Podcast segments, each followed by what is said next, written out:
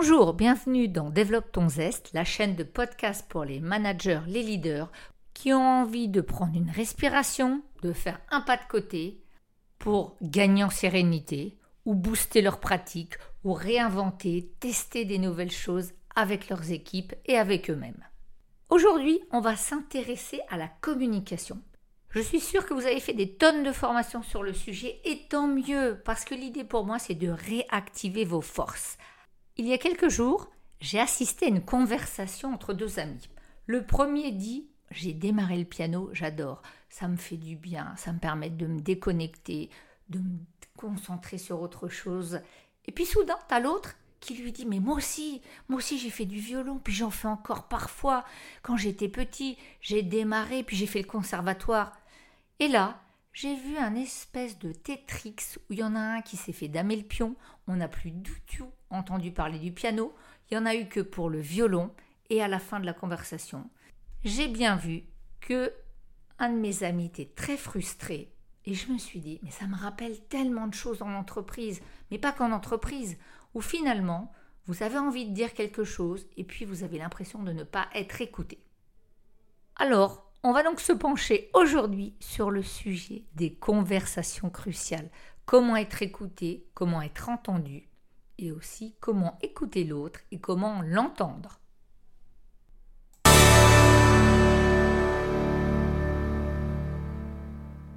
Bonjour, je suis Nathalie Rocher, entrepreneur, executive coach, et je suis ravie de vous accueillir aujourd'hui pour ce podcast qui va vous permettre de réfléchir et aussi peut-être d'identifier et réactiver plein de pistes que vous avez déjà, que vous connaissez, afin de mener des conversations bien plus sereines, efficaces et surtout impactantes. On va démarrer par la première clé et non des moindres, celle de la présence. Alors souvent je vous parle de la réciprocité des attentions, de la présence à l'autre finalement, quand j'écoute comment je suis là, c'est-à-dire vraiment en observation de l'autre, en accueil de ce qu'il me dit, et pour ça, première chose à faire, on arrête le multitasking. Ah, vous voyez ce que je veux dire le multitasking? C'est-à-dire, je t'écoute en même temps, je jette un œil à mon Teams, je regarde le pop-up qui arrive, je fouille dans mes affaires, et puis surtout, j'ai mon téléphone non-stop à côté de moi au cas où. Alors j'ai envie de vous dire aujourd'hui, au cas où quoi?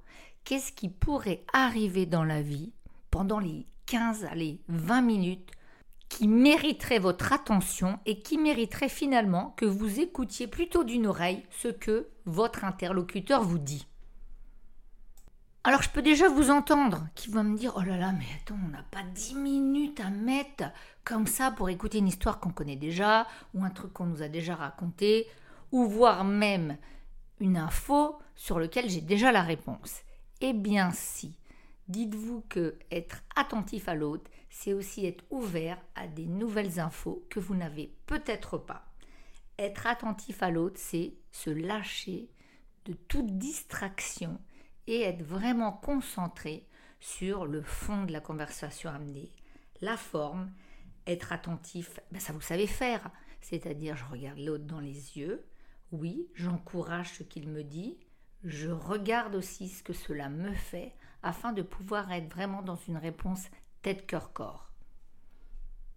Alors pour ceux qui ont envie de développer leur attention à l'autre, leur concentration, je vais vous parler de méditation. Oui, allez sur petit bambou. Allez peut-être apprendre à respirer, à vous arrêter et à rattraper un état de conscience que vous avez peut-être oublié qui est d'être simplement là, à regarder, à prendre conscience de ces cinq sens, à faire une pause. Je ne vais pas vous faire un dessin sur les désavantages à mal écouter, mal entendre, parce que quand je ne suis pas entendue, souvent j'ai l'impression de ne pas être reconnue, et je crois que là c'est déjà un levier pour tous ceux et celles qui en cabinet de coaching viennent me dire mais comment engager les personnes? Eh bien déjà en leur montrant à quel point, quand il vous parle et quand vous échangez, c'est important et c'est intéressant. Donc vous voyez, il n'y a pas tellement de méthode finalement. l'attention à l'autre, c'est quelque chose que vous pouvez actionner très naturellement, sans beaucoup d'outils. La différence va être dans l'intention. Finalement, est-ce que j'ai envie de communiquer? Et là, une petite phrase célèbre de Albert Jacquard qui nous dit Communiquer, c'est mettre en commun. Et mettre en commun, c'est l'acte qui nous constitue. Si l'on estime que cet acte est impossible, on refuse tout projet humain. La deuxième clé, un classique du genre. Quand j'écoute, j'écoute réellement ce que l'autre me dit et je vais montrer de l'empathie. L'empathie, c'est quoi? C'est quand je m'intéresse à l'autre, je suis capable d'accueillir ce qu'il dit, ce qu'il sent aussi. Et donc, je vous propose que quand quelqu'un vous parle de ses frustrations au travail, peut-être accueillir et accueillir à quel point vous comprenez comment c'est frustrant et aller dans son sens, aller chercher un peu plus loin et peut-être lui demander de raconter davantage sur la situation et comment il se sent sur le sujet.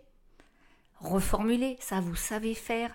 Donc vous voyez, là aussi on parle de technique alors que vous avez déjà tout ancré en vous et que questionner va être une des les plus importantes dans la conversation parce que questionner, c'est montrer un réel intérêt à ce qui se passe, à ce qui se dit, et puis surtout, c'est être en lien avec la réalité de l'autre. Bon, alors je ne vais pas m'empêcher de faire un petit zoom sur les questions, les fameuses questions qui fonctionnent, les questions dites ouvertes, où on va les faire déployer à l'autre. On va donc éviter, et je vais vous proposer d'éviter la multitude de ça va, bon là tu auras soit oui, soit non, ou T'as passé une bonne journée. Alors déjà dans le ton, on voit bien que la réponse doit être plutôt rapide. Demandez plutôt qu'est-ce qui a été une source d'enrichissement aujourd'hui? Qu'est-ce qui s'est passé qui t'a fait plaisir? Ou alors sur ce projet, qu'est-ce qui a bien fonctionné? L'idée, c'est d'aller partager plus en détail toutes les expériences positives avec la personne. Et puis, c'est aussi se mettre vraiment dans une réflexion, une approche afin de comprendre les motivations, les émotions qui vont se cacher derrière les réponses initiales. Alors il y a aussi la fameuse question, alors tu as pensé à? Donc vous voyez, souvent on se dit, mais j'ai quand même passé du temps dans la conversation, j'ai été à l'écoute. Essayez de repérer le genre de questions que vous utilisez et je vous propose de remplacer même le pourquoi. Ce souvent on vous dit, ouais, le pourquoi est intéressant. Utilisez la technique des 5 pourquoi, pourquoi, pourquoi le pourquoi peut être aussi inquisiteur. Donc, à la place du pourquoi, allez plutôt sur le comment. Comment on en arrive là, à ce résultat? Comment tu as pu penser qu'on allait décider d'aller dans cette stratégie? Donc voilà, un petit switch, on passe du pourquoi au comment et on réactive toutes les questions ouvertes, plus que les questions qui nous amèneraient à oui-non. On va pas se mentir, le oui-non, ça nous fait gagner du temps parfois et du coup on peut aller direct sur nos objectifs. Par contre, ça ne va pas favoriser la communication et le lien entre lui et nous. Quatrième clé, votre ouverture d'esprit. Est-ce que vous êtes prêt à remettre en question vos idées et surtout à en accepter de nouvelles? Est-ce que vous êtes prêt à créer un vrai espace afin de pouvoir rebondir, découvrir, être curieux être challengé, c'est ce qu'on appellera le gross mindset. On en a déjà parlé, il y a un podcast que j'ai fait là-dessus. C'est finalement comment je vais lâcher le oui mais, le on l'a déjà fait, le à quoi bon, à plutôt une curiosité et aussi un intérêt à l'innovation réellement, même si ça vient vous challenger. En restant ouvert, en ayant en tête l'idée que ah ouais et pourquoi pas j'avais pas envisagé la situation comme ça eh bien ça vous permettra de créer une vraie conversation un vrai lien. C'est Stephen Covey qui nous dit la plupart des gens n'écoutent pas dans l'intention de comprendre ils écoutent dans l'intention de répondre eh bien oui quand on a une conversation ça va être intéressant de voir où se pose notre ego notre autorité est-ce que je veux te convaincre? Est-ce que je veux te montrer que j'ai raison? Soit parce que bah, je l'ai déjà fait, soit parce qu'il y a une vérité, elle est quand même connue de tous, soit parce que je ne comprends pas où tu veux m'emmener. En tous les cas, plus votre ouverture, votre curiosité va être là, plus vous accepterez d'être challengé, plus vous pourrez entraîner vos collègues, vos collaborateurs à oser être dans le test and learn, puis aussi à oser vous proposer autre chose. Et vous-même, en vous disant que finalement chaque personne sait une chose que vous ignorez, eh bien vous allez vous enrichir. C'est hyper intéressant, cette idée d'ouverture d'esprit, au-delà de se dire mais je suis un esprit ouvert, vraiment de le pratiquer.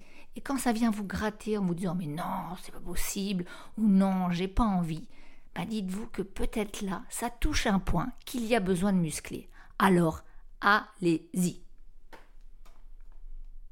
Cinquième clé, arrêtons ou arrêtez de croire que les conversations sont des opportunités promotionnelles.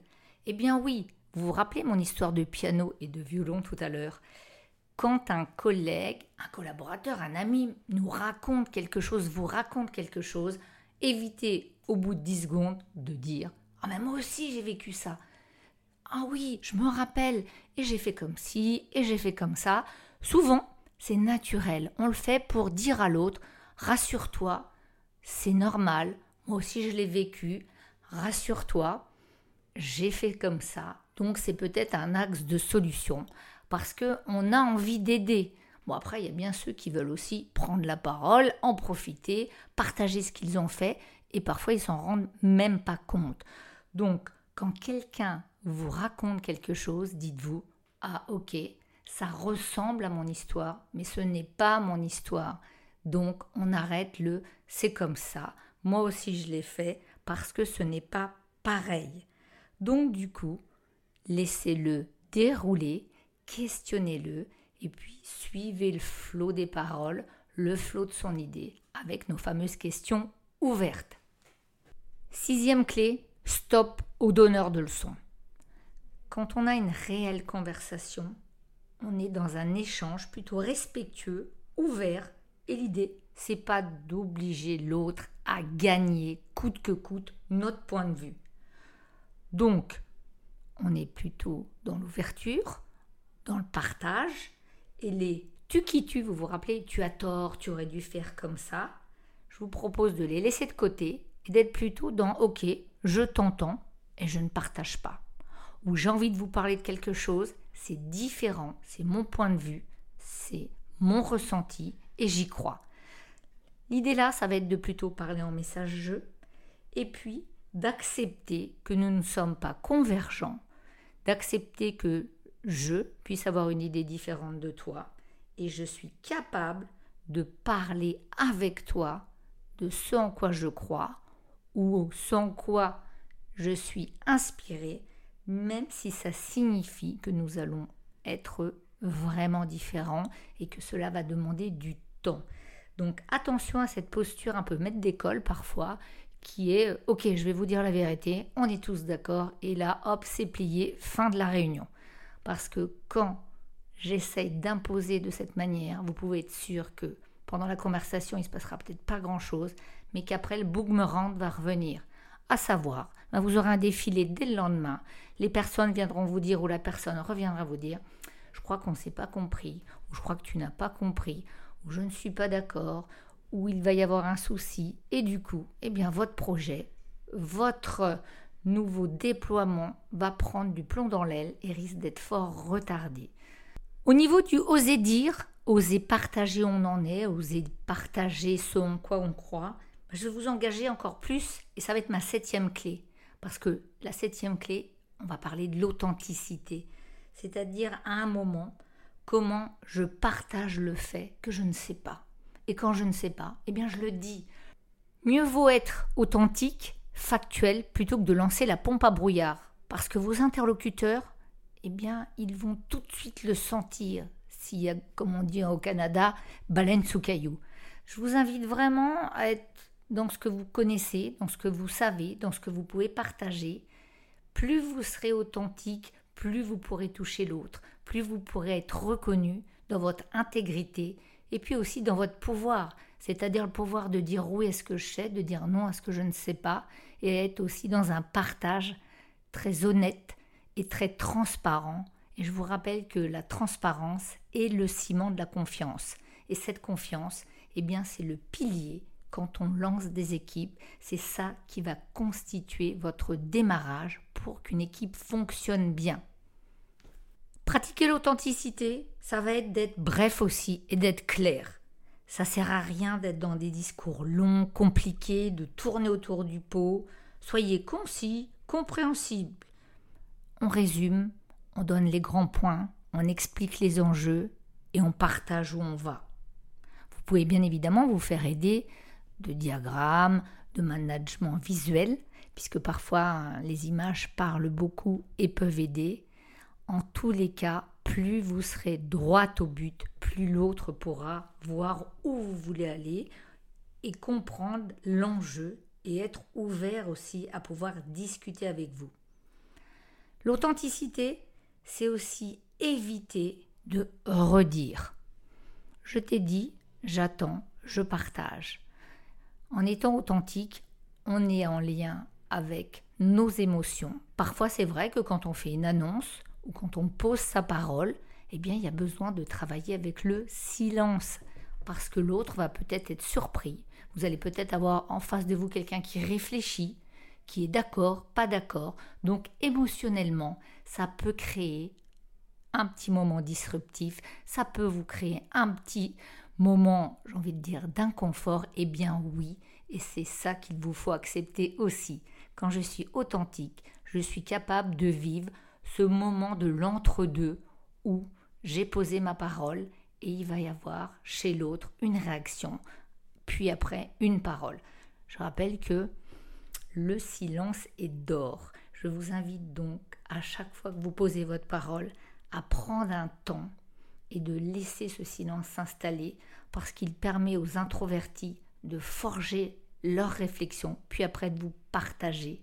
Et puis il permet aussi et bien, de prendre ce temps de recul aux extravertis, afin aussi de donner plus peut-être de clarté, de revenir sur ce qu'on a dit. Donc, le silence, vous pouvez vraiment en abuser. Être authentique, c'est aussi être conscient de ses biais. C'est aussi savoir qu'on peut être influençable, influencé, et qu'à un moment, si on nous le fait remarquer, si on met le doigt dessus, on peut faire le pas de côté et se dire ouais c'est vrai. C'est vrai que là il y a peut-être le biais de halo. Oh j'ai tellement entendu parler de cette personne que là je waouh, je me dis c'est le top du top. Ou ça peut être euh, les biais de compréhension entre ce que je vois, ce que je comprends, ce que je me dis. Vous vous rappelez l'échelle du monde, ce qu'on appelle la carte du monde. Donc à chacun ses biais. L'important c'est de les connaître et pouvoir aussi prendre ce recul afin de revenir dans une neutralité et dans une justesse. On arrive bientôt à la fin de ce podcast, alors je vous rappelle que on prononce jusqu'à 225 mots minutes. On peut en écouter jusqu'à 500. Donc vous voyez, il y a carrément un gap. Et oui, écouter, ça va demander à se muscler, à faire un peu d'effort. Par contre, qu'est-ce que ça vaut le coup? Qu'est-ce que ça vaut le coup d'avoir des conversations authentiques, de pouvoir comprendre là où l'autre veut m'emmener, de pouvoir ensemble créer des solutions, avoir des cheminements qui vont nous permettre d'aller de l'avant vers l'innovation. Donc vraiment, je vous encourage à pouvoir prendre quelques clés, les tester, voir ce qui vous va, en rajouter, et peut-être que vous, vous en aurez d'autres encore, n'hésitez pas à m'en faire part. En tous les cas, je vous dis un grand merci pour votre écoute, pour toute l'énergie que vous nous envoyez. Retrouvez-moi sur ma page LinkedIn et à tout bientôt. Bye bye